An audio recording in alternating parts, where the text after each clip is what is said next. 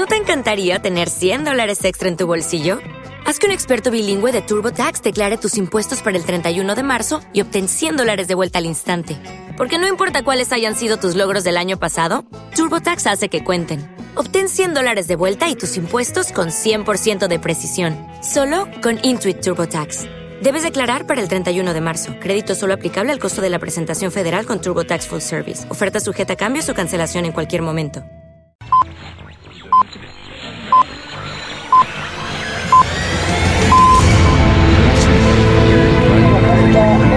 clásicafmradio.com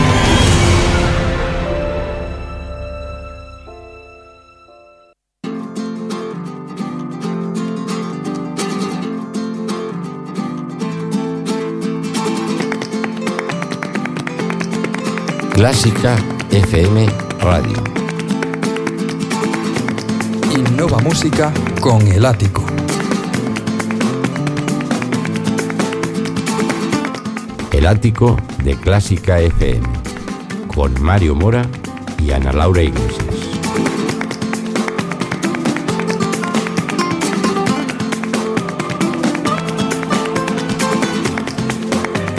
Nos encontramos en un año que puede ser clave para el futuro de la educación musical. Los que trabajamos día a día la información en las aulas, eh, comenzamos a ver movimientos en boletines oficiales, en los despachos de los conservatorios superiores y en los corrillos de profesores asustados. Ya se ha lanzado la piedra, pero todavía no acaba de golpear. Cátedras, Universidad de las Artes, integración o adscripción a la universidad, bolsas de interinos se abre la veda. ¿Qué va a pasar con las plantillas y los claustros?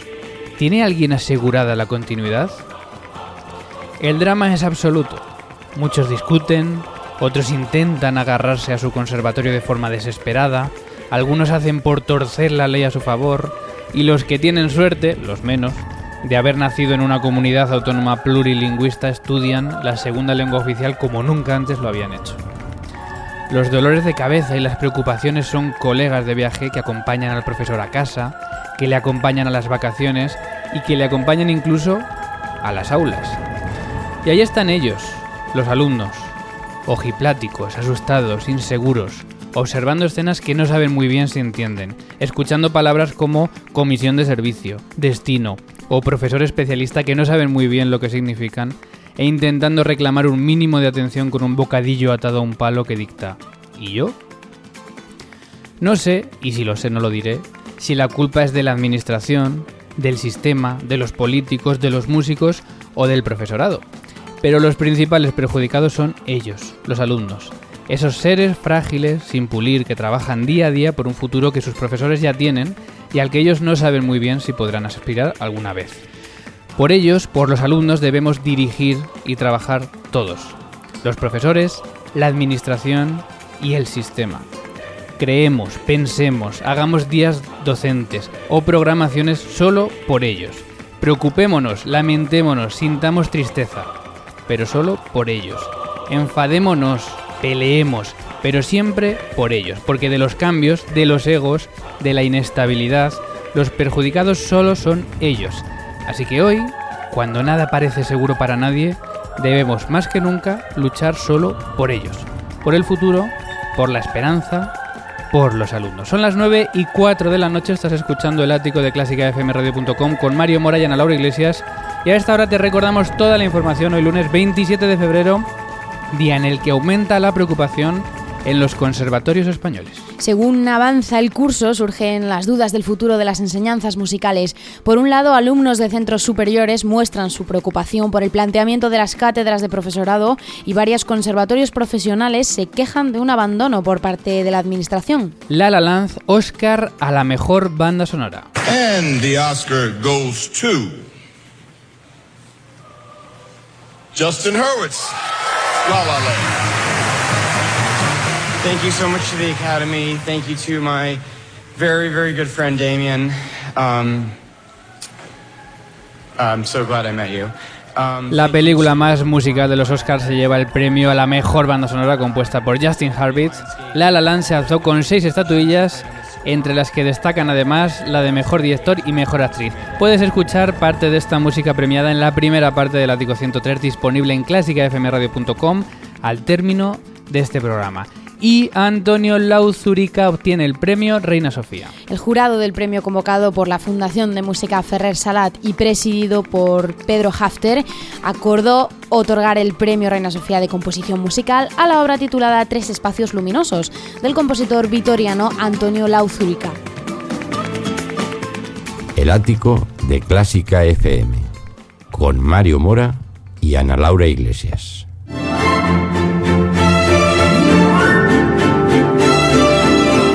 Damos, echamos un vistazo a las redes sociales, teníamos una encuesta pendiente. ¿Cuál era? Eso es, una encuesta CFM con la siguiente pregunta. ¿Cuál es la obra de Frédéric Chopin que más te gusta? Lo comentamos en el Ático 102 en la semana Chopin.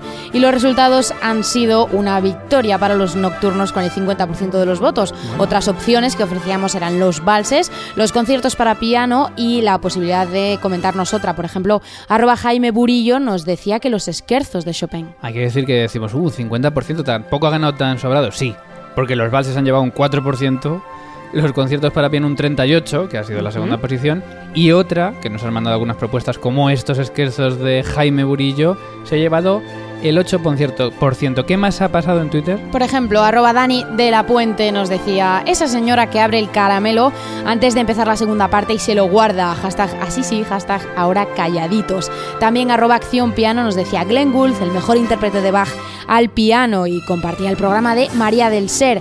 También arroba Manu LFV nos decía, acabo de escuchar la cantina de Clásica FM y voy corriendo a ver a Ana Lau en TDX Gijón.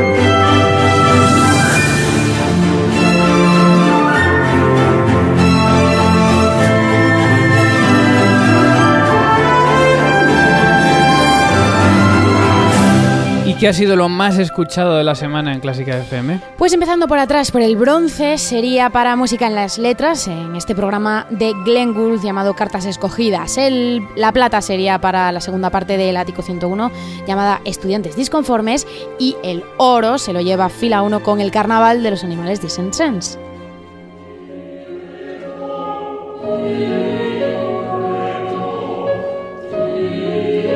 Y hoy cumpleaños el compositor estadounidense Morten Laurinsen.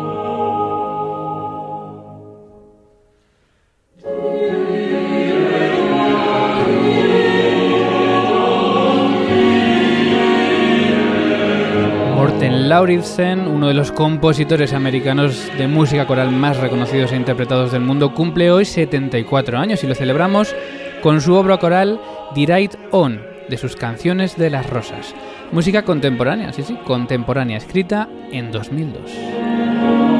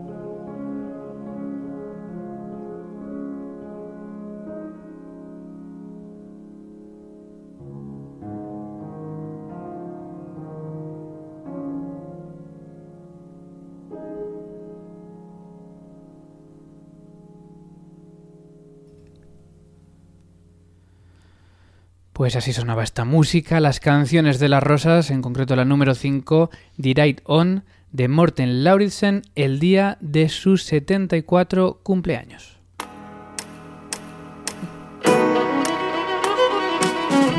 Y llega Cosas de Músicos.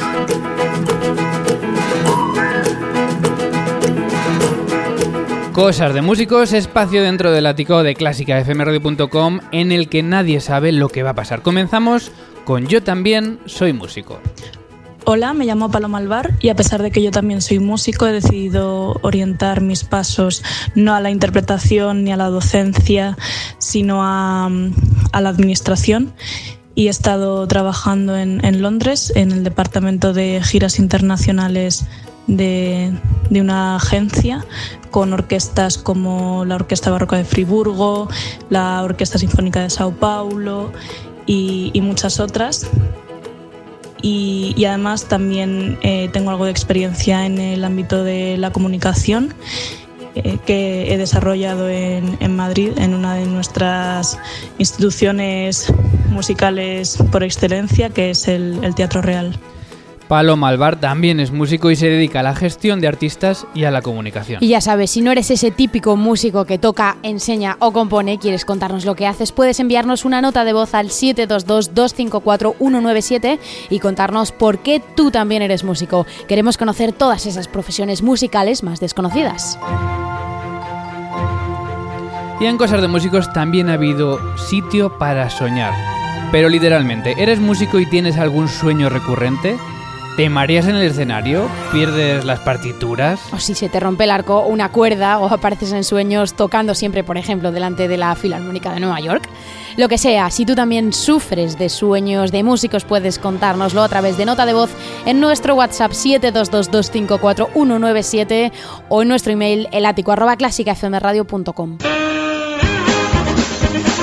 Y seguimos en cosas de músicos con chistes de violas. Mira, a ver si este, este te lo sabes de esta semana. ¿Cómo se llama una persona que suele andar por ahí con músicos?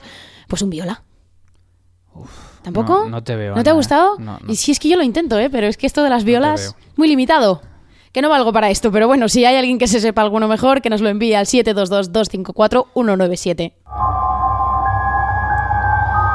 Y ya hemos comenzado a redactar la lista negra en cosas de músicos. Semana que viene, quizá empezamos, ¿no, Ana? Sí, podría ser, ¿por qué no? Mientras tanto, ya sabes, envíanos ese músico mafioso, corrupto, esa orquesta que no paga, ese divo que miente en su currículum, y lo iremos desvelando en la lista negra de Clásica FM. Al principio vamos a decir iniciales de nombre y apellido, pero si esta persona reincidente, pues todos vamos a conocer su nombre completo. ¿Quieres aportar nombres? Escríbenos ya a elático.clásicafmradio.com y cuéntanos a quién incluirías en la lista negra y por qué. Y en Cosas de Músicos nos ha llegado un CD.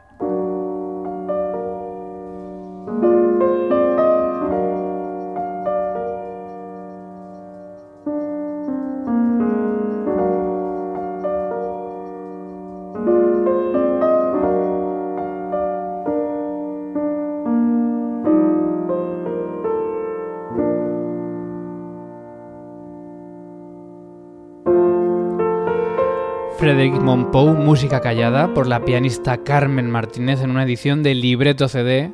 Podríamos decir que incluye un relato interesante en el interior llamado Monpou el alquimista o el arte de transmutar el silencio en música.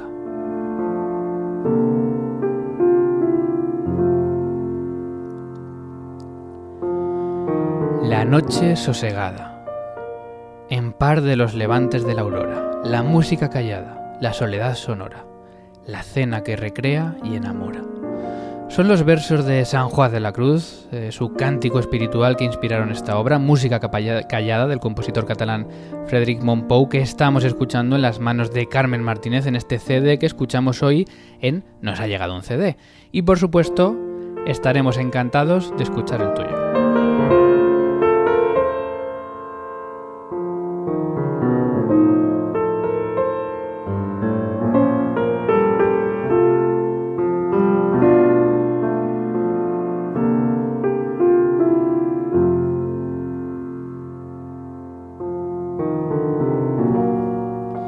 Acabas de sacar un CD y quieres que lo escuchemos en Cosas de Músicos, ponte en contacto con nosotros en elático.clásicafmradio.com y te diremos cómo hacérnoslo llegar. Y en Cosas de Músicos también tenemos la tienda de Clásica FM. ¿Qué hacemos, Ana, si tenemos algún artículo musical, partituras de segunda mano, un instrumento que queramos vender, un CD, unas entradas para un concierto? Pues muy fácil, podéis enviarnos un email a elatico.clásicafmradio.com y colocamos tu objeto en la tienda de Clásica FM para que todo el mundo pueda verlo y comprarlo. Y estrenamos en Cosas de Músico, en Cosas de Músicos, convocatorias, para que estés al día de las convocatorias de los músicos concursos, bolsas, audiciones, de todo. Vamos con ello, convocatoria para el 36 concurso internacional de piano Delia Steinberg. Abierto a pianistas de cualquier nacionalidad de entre 18 y 30 años. Tendrá lugar del 24 al 28 de abril en Madrid. Interesados podrán inscribirse hasta el 26 de marzo. Convocatoria para el primer concurso internacional de piano Ciudad de Vigo. Se celebrará en el Auditorio Martín Kodax del Conservatorio Superior de Música de Vigo del 9 al 12 de abril. Atención, fecha límite de inscripción 1 de marzo, este miércoles. Convocatoria para el concurso internacional de composición Música Joven. Se establecen seis categorías distribuidas por niveles de banda, orquesta y ensemble flexible. Fecha límite de inscripción 9 de marzo. Y convocatoria de la segunda edición del concurso internacional de composición coral Fiesta de la Música Coral. Para los compositores sin límite de edad ni origen que quieran presentar obras corales con un alto nivel de exigencia en las diferentes categorías propuestas. Coro mixto, voces iguales, coro femenino y coro infantil. Fecha límite de inscripción 13 de marzo. Y si tienes alguna convocatoria que anunciar, ya sabes. Pues ya te lo sabes, escríbenos a elático.clásicafmradio.com y la anunciamos en Cosas de Músicos. Y cerramos cosas de músicos con tres cosas rápidas. El desafinado de la semana. El desafinado de la semana es para el pianista y director artístico del Festival de Salzburgo, Markus Hinterhauser. Atento a lo que pasó este fin de semana en el Wigmore Hall. El pianista acompañaba al cantante Mateusz Gerne y paró el recital con una estrepitosa bronca. Según los asistentes, bastante desagradable al pobre pasapáginas. Se ocurrió en la primera pieza y el recital tuvo que comenzar de nuevo. El blog de la semana es para? Pues vamos a destacar esta semana el blog de Tono Menor, tono-menor.blogspot.com y recomendamos su artículo Forma Barcarola en el que desgrana los secretos de esta forma musical del romanticismo. ¿Y la aplicación móvil de la semana? Deezer, eh, D-E-E-Z-E-R, una app que permite disfrutar de más de 500 años de música en streaming en colaboración esta app con la Deutsche Grammophon.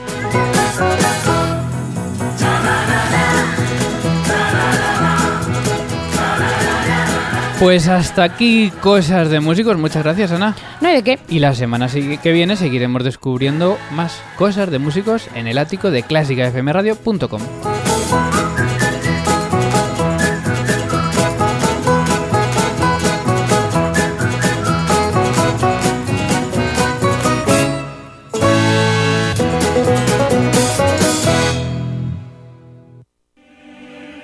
Sábado 4 de marzo, diez y media de la noche, Auditorio Nacional. Mahler, En busca de respuestas. Sinfonía número 2, Resurrección. Gigantesca, estremecedora, conmovedora. Soprano Estefanía Perdomo. Mezzosoprano Beatriz Oleaga. Orquesta Metropolitana de Madrid. Coro Talía. Dirige Silvia Sanz Torre. Desde 10 euros en entradas INAEM y taquillas del auditorio. Te esperamos.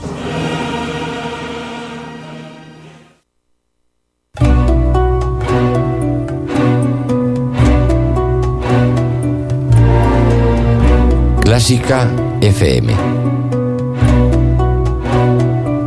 Tu clásica.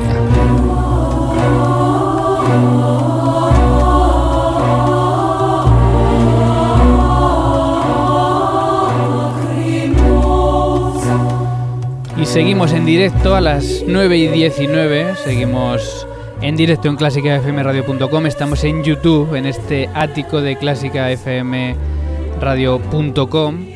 Y estamos hablando hoy, entre otras cosas, a pesar de todo lo que hemos hablado, de la caída de los conservatorios. Y es que de repente llegan semanas como estas en, que nos, en las que nos juntamos con muchísima información que nos preocupa, muchísima información de conservatorios que están teniendo problemas. Hablábamos de la semana pasada y ahora actualizaremos la información sobre el Teresa Berganza, pero nos llegaba también la información del Conservatorio de Móstoles, un conservatorio también en la Comunidad de Madrid, que, mm, bueno, se está quejando de que cada año la Comunidad de Madrid está reduciendo su presupuesto para este conservatorio, pues en una especie de clara acción de querer deshacerse de él. Nos los va a contar su director, Mateo Lorente, que ya lo tenemos al teléfono. Mateo, buenas noches.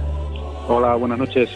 No sé si lo he dicho bien, eh, a lo mejor es mucho suponer que la Comunidad de Madrid se quiera deshacer de él, ¿no? Pero, pero no pinta bien que cada año se reduzca este presupuesto. Claro, eh, directamente no, pero si tú de 1.800.000 vas reduciendo y para el año que viene presupuestas 600.000, yo creo que no hace falta mucha más explicación.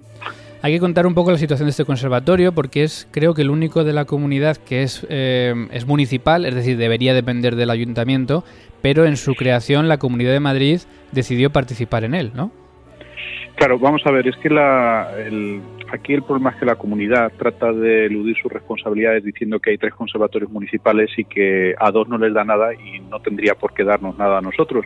Pero eso es eh, tergiversar la realidad. El conservatorio fue creado por la comunidad en Consejo de Gobierno en el año 2002. Cuando una comunidad autónoma crea un conservatorio que está previsto en una disposición adicional segunda de la LODE, eh, cuya titularidad es municipal, pero cuya creación tiene que ser obligatoriamente hecha por la comunidad autónoma. Cuando se crea por decreto, la comunidad asume unas responsabilidades y unas obligaciones legales. Esas obligaciones han estado siempre, desde que se creó hasta el año 2009, cumplidas eh, perfectamente. Y de repente, a partir del 2009, con la crisis, bueno, pues eh, empiezan a haber unos recortes que creíamos que era por la crisis, pero supuestamente este año ya no hay crisis y siguen esos recortes. ¿En qué año se creó este conservatorio? Sí, perdón. ¿En qué año se creó este conservatorio? El año se, el conservatorio se creó en el año 2002. O sea, que es el mismo gobierno, el mismo color de partido, el que lo creó y el que ahora no se quiere hacer cargo de él.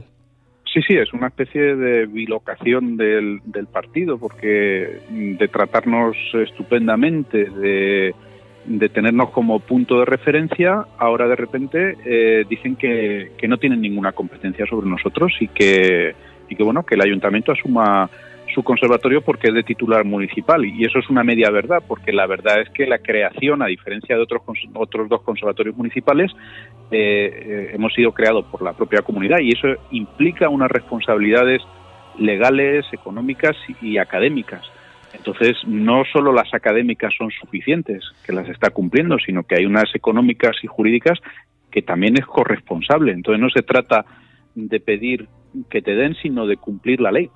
Mateo, para que nos hagamos una idea, eh, ¿cuál ha sido la reducción de presupuesto desde 2009 hasta ahora, en estos ocho años? Pues fíjate, si se cumple este 2017, lo que quieren dar, que son 600.000 euros, y nos daban 1.870.000, pues creo que son 1.270.000 euros, que es mucho. O sea, 200.000 euros al año aproximadamente menos.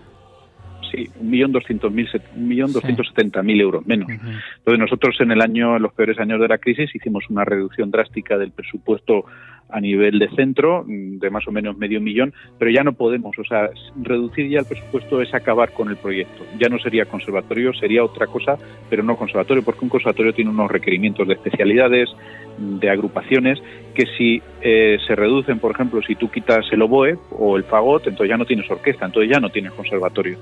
Tienes, bueno, puedes tener una escuela de música, puedes tener otro proyecto, pero no un conservatorio. ¿En qué se han notado o en qué han notado los alumnos o los estudiantes del conservatorio esta reducción de presupuesto? Es decir, hay que ir quitando cosas.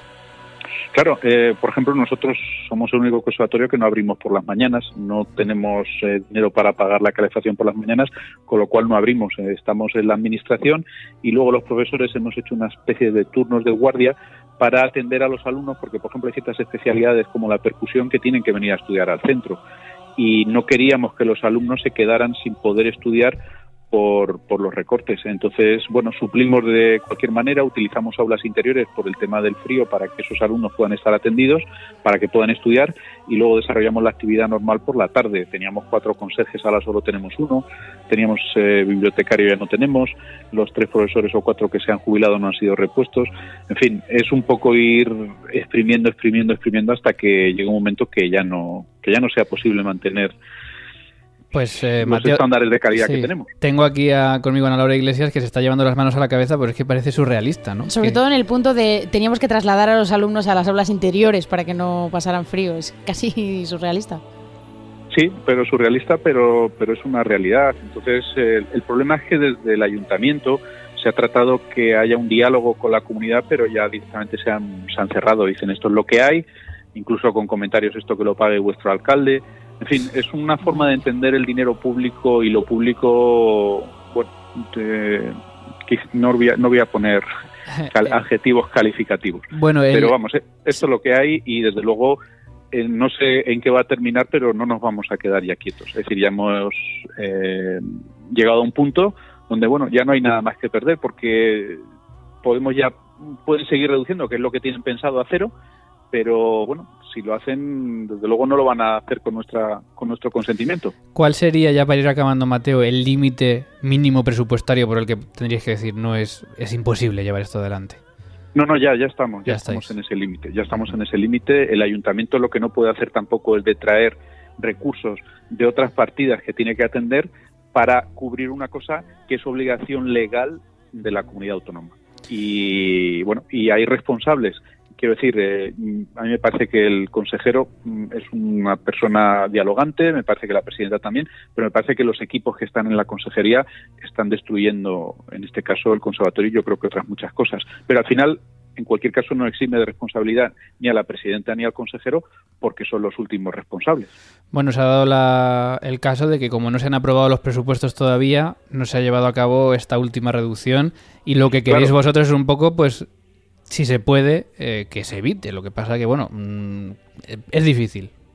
Tenemos seis semanas para las enmiendas y, bueno, estamos movilizándonos por todos los sitios a ver si yo he propuesto también y con el director de educación del ayuntamiento estamos de acuerdo que independientemente de la vía política o de la vía de la protesta, yo creo que debe haber ya una, una vía judicial, lo cual es un fracaso de, de la política y del diálogo.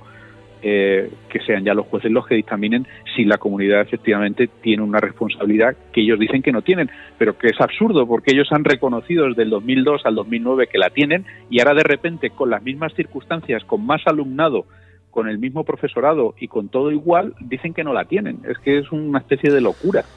Y bueno, pues eh, esto se tendrá que dirimir no sé dónde, pero desde luego nosotros no nos vamos a quedar quietos comentaban, y me despido de ti, Mateo, hoy en, en Facebook, cuando, hablaba, cuando comentábamos que íbamos a hablar de la caída de los conservatorios, y nos llamaban un poco alarmistas, pero de verdad que escuchándote mm, se nos viene un poco el alma a los pies de ver cómo realmente está la situación en algunos conservatorios. Así que os deseamos toda la suerte, vamos a seguir, por supuesto, pendientes de, de que esto se pueda solucionar y bueno, pues esperamos poder hablar contigo de nuevo para que nos cuentes que, ha sido así. Para contar cosas de música, porque lo que es una pena, porque dices, oye, es que es un conservatorio que no tiene alumnos, es un conservatorio, vamos a estar en el Auditorio Nacional el 5 de abril, vamos a, París, que nos han invitado la Orquesta de Grado de Enseñanzas Elementales, hemos estado en París también hace unos años, hemos hecho el Centenario del Madrid, que es otro tipo de música, pero que bueno, era una experiencia con Plácido Domingo. Hemos ganado el año pasado el Premio Nacional de Excelencia a Mejor Proyecto Educativo y se lo van a cargar. es que es que es, surrealista. Es, eh, lo que se pierde que la, que la próxima vez podamos hablar de, música y, de los conciertos y de toda la actividad pedagógica que, que, realizamos. Lo deseamos de verdad. Mateo Lorente, director del Conservatorio Profesional de Mósteles, muchas gracias y, y mucha suerte. Hablamos pronto. Muchas gracias a vosotros. Un abrazo.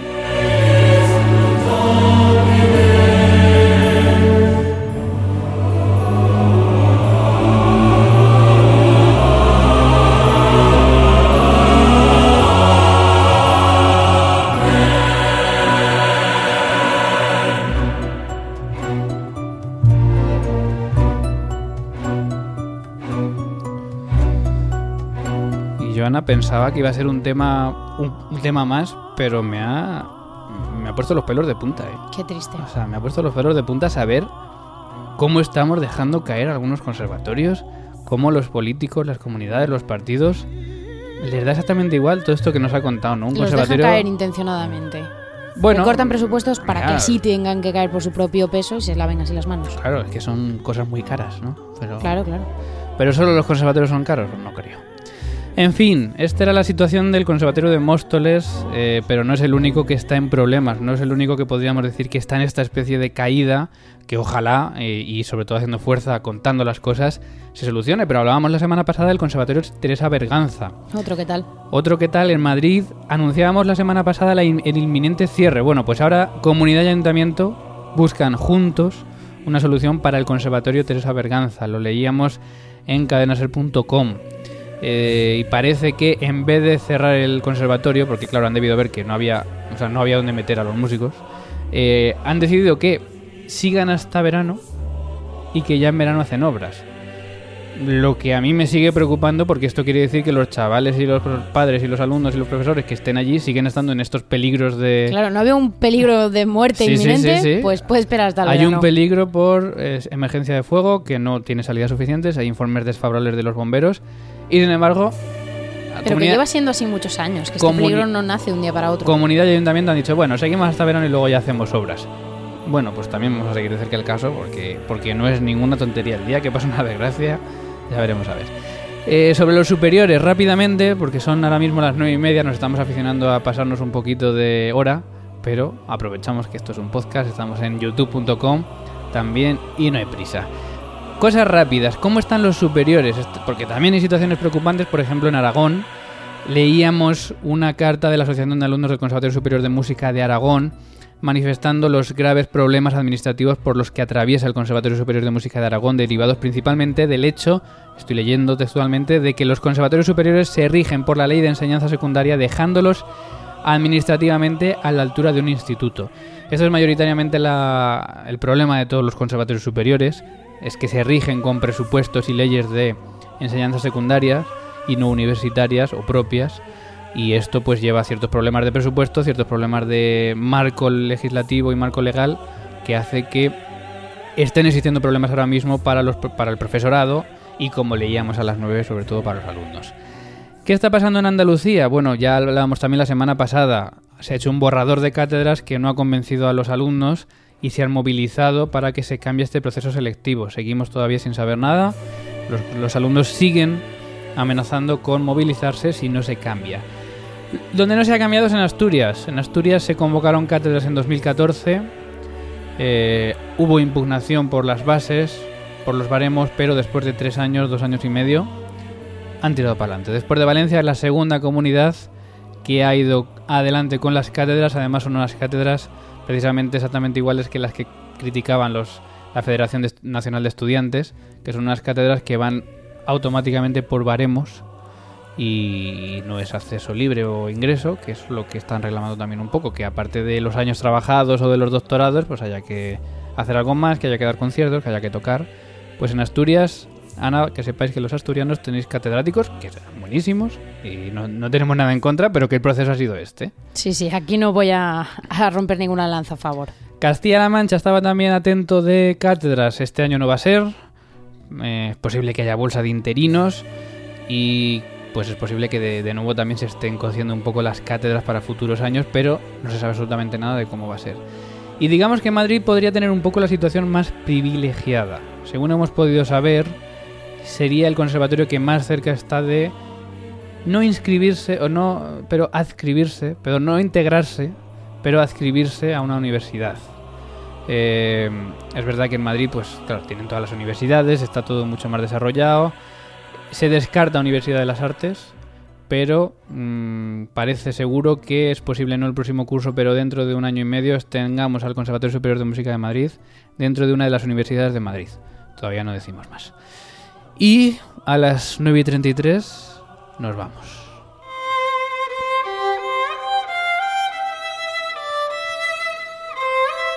Y nos vamos pues con un final muy intenso pero con un tema que se queda abierto, que es el de los conservatorios, que a veces nos dice la gente, ah, es que os ponéis muy pesados con los conservatorios. Bueno, pero es que es para nosotros, o para mí por lo menos, la actualidad más importante porque de ahí viene el futuro de, lo que venga. de lo que venga en la música dentro de 15 o 20 años, que son los alumnos que están en estos conservatorios. Así que hay que cuidarlos y tenemos que tener mucho cuidado con la educación musical en este país. Y nos despedimos como siempre con una cita, como celebrábamos el pasado viernes el cumpleaños de Chopin pues vamos a recuperarlo, que por cierto, como decíamos, que no se sabe si ha nacido el 22 de febrero o el 1 de marzo, pues estamos otra vez en la semana Chopin y nos despedimos con una cita suya. Pues otra vez Chopin.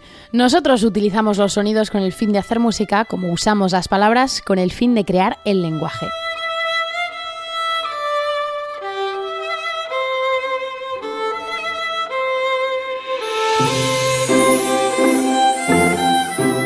¿Y qué haces esta semana, Ana? Pues desde luego que el miércoles, día 1 de marzo, no me voy a perder el concierto de Natalia Ensemble en el Auditorio Nacional a las 7 y media de la tarde, en el que van a tocar su flamante Quinta de Mahler y también van a presentar este CD, como nos contaban antes en la entrevista con Clara, con José Luis Turina en la presentación.